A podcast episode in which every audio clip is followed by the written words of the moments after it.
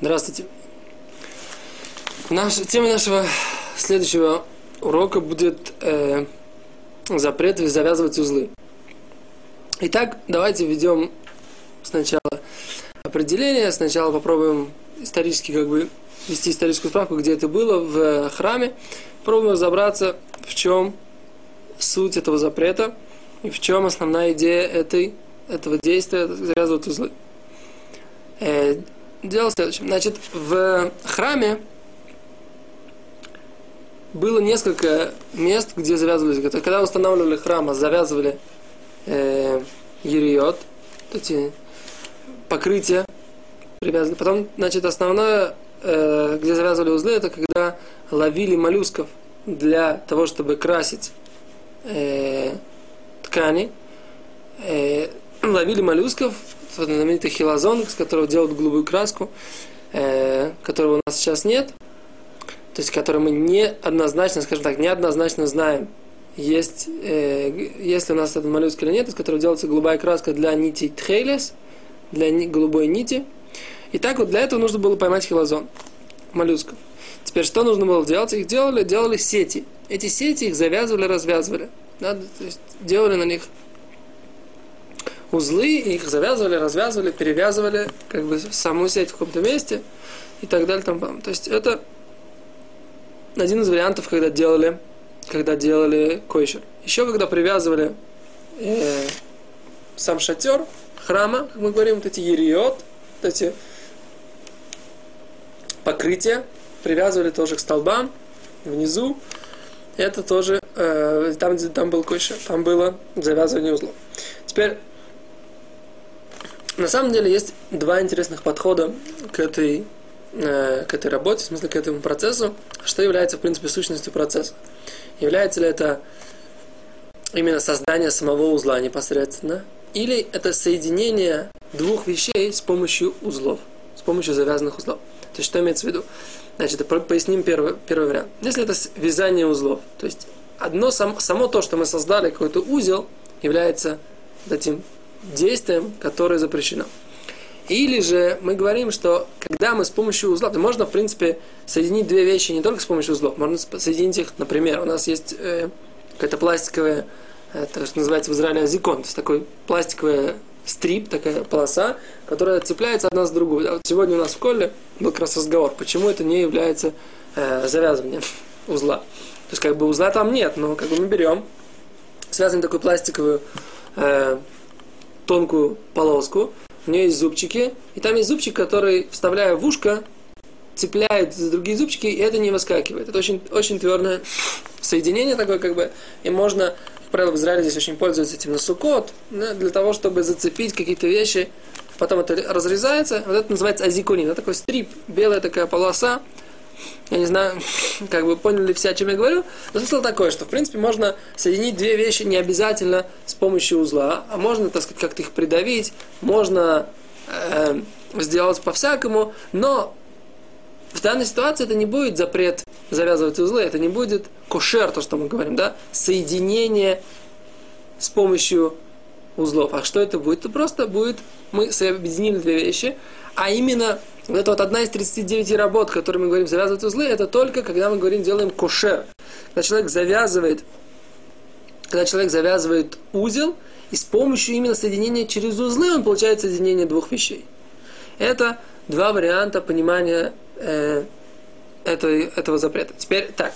Например, если мы делаем узелок, узелок на конце, на конце нитки, в этой ситуации что будет? Это вроде бы мы не соединяем ничего. Но написано, что этот узелок, он тоже является, человек, который делает, тоже нарушает как бы, запрет э, завязывать узлы. Почему? Потому что этот узел, он достаточно сильный. То есть, как бы, в чем смысл? Смысл в том, что на самом деле, по, по, если мы понимаем, что именно создать узел сильный, который, в котором есть какой-то смысл, в котором, который, мы, который мы используем, то в этой ситуации мы понимаем, а если мы говорим, что именно соединение двух веществ, в этой ситуации как раз это и будет тот, тот случай, который не будет подпадать под это определение. Это разница между двумя этими определениями. Вот это то, что как бы вкратце, на самом деле это нужно смотреть глубже. Есть э, по этому поводу много разных доказательств, много разных э, интересных, то, что называется меалхим, как бы интересных, как это мялых, ну, возможности объяснить разные отрывки в Талмуде, в комментаторах это нужно изучать досконально, изучать глубоко для того, чтобы как бы с этим разобраться, но я вкратце пытаюсь как бы представить для как в такой более-менее научно-популярной форме для наших телезрителей и для наших э, компьютерных зрителей э, варианты Э, как бы как это все понимать. Значит, теперь это то, что касается того, что такое запрет завязывать узлы. Теперь так, есть у этого запрета определенные границы, а именно, только если узел завязан э, каким-то особым образом, а именно то, что мы называем майсумен, это как бы сделано ремесленником, то есть морской узел или узел погонщиков верблюдов, только в этом, в этом случае мы говорим, что это однозначно по всем мнениям, если он завязан на долгое время, это будет узел однозначно по всем временем, по всем мнениям, который, э, узел, который будет запрещен по Торе. Так? Теперь, если это только узел, который на долгое время, то он запрещен по Торе по одному изменению. То есть, давайте так. У нас есть мнение Раши, мнение Рамбама. Мнение Раши, что достаточно завязать узел без ограничения времени, как это уже запрет Торы. Мнение Рамбама, что нет всякий узел без ограничения времени запрещен по Торе, а только узел ремесленников, который завязывают ремесленники. Объясним потом, что такое ремесленники. Теперь так. Если узел по Раши, если узел конкретно конкретное время, то это уже не запрет Торы, а запрет мудрецов. Если он развязывается в течение короткого времени, он разрешен. Так по Раши, по Рамбаму. Получается так.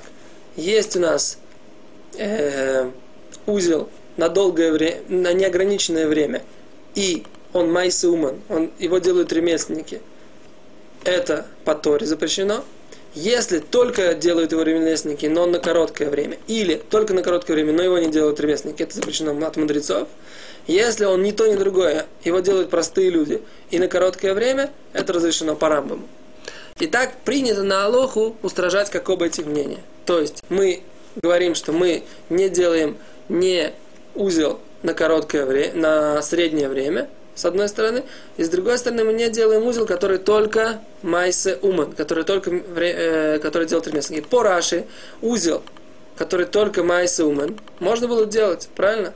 который только делают ремесленники. Можно было делать параши на короткое время, правильно? Но по рамбаму нельзя делать, поскольку это запрет от мудрецов. Так? Вот.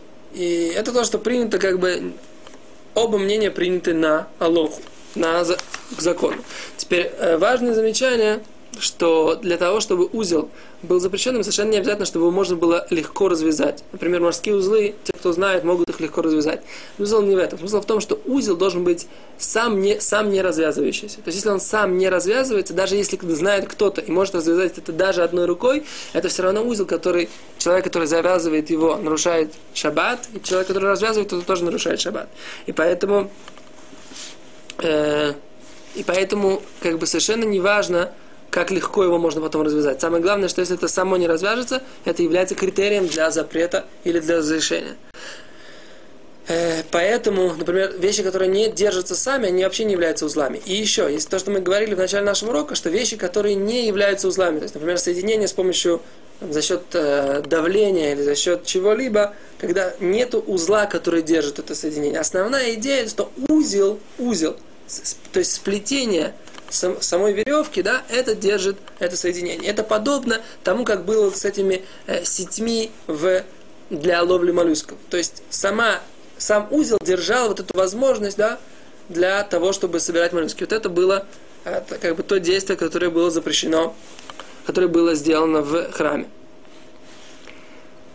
Это то, что касается вопроса, что, как бы введения в том, а, что такое запрет вязания узлов.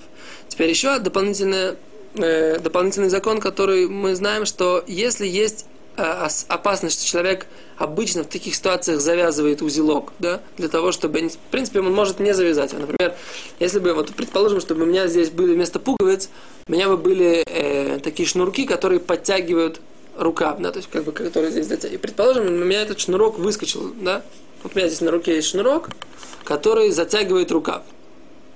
Теперь предположим, что у меня этот шнурок выскочил. Теперь я хочу этот шнурок обратно вставить.